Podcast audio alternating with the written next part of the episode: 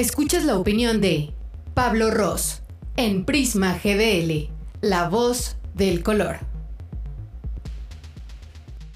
Seguramente más de una vez han escuchado a alguien decir que es pansexual, queer, género no binario o de género fluido, o algún otro término que desconocen. Conforme hemos avanzado en cuestiones de apertura social en cuanto a identidad de género, las etiquetas han ido en aumento, y esto no significa que se hayan inventado de la noche a la mañana. Siempre estuvieron presentes, solo que no había un nombre que lo definiera. Hay muchas personas que incluso siendo parte del colectivo LGBT no sabemos su significado. Un ejemplo de ello es el género fluido. El género fluido es eso, precisamente, fluir, dejarse llevar y ser quien quiere ser. No tener miedo, repulsión o algún tipo de sentimiento negativo hacia nuestro lado femenino o masculino, dependiendo de cada persona, claro es ir en contra de los estereotipos que la sociedad ha marcado en cuanto a lo que es de hombre y lo que es de mujer, como que el azul es para niños y el rosa para niñas. Una persona de género fluido puede abrazar su lado femenino, su lado masculino o estar entre los dos. Puede ser por días, meses o años. Esto quiere decir que es por tiempo indefinido. Y no necesariamente se debe llevar toda una vida encasillada en un género o en ambos. Lo importante es sentirse bien consigo mismo.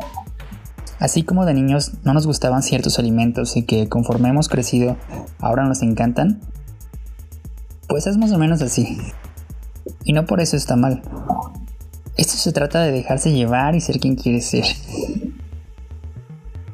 Todo esto no significa que siempre veremos a un hombre con traje, lápiz labial y tacones, o una mujer rapada y con vello en las axilas y sin maquillaje.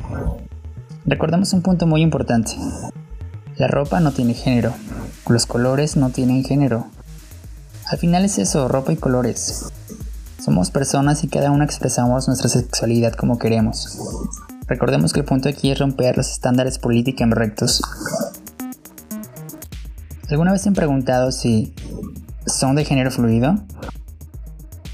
No hay una lista de aspectos físicos o acciones que determinen exactamente qué es de género fluido podemos sentirnos bastante o muy poco relacionados con ello, pero seguir identificándonos como género fluido.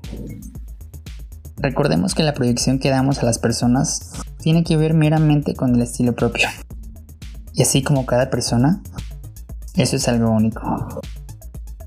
Siempre tengan presente fluir, dejarse llevar y ser quien quiere ser. Te invitamos a seguirnos en Instagram y en Facebook. Nos encuentras como Prisma GDL. Recuerda que Prisma va con doble S. Y también sigue a Pablo. Lo encuentras en Instagram como Pablo Ross.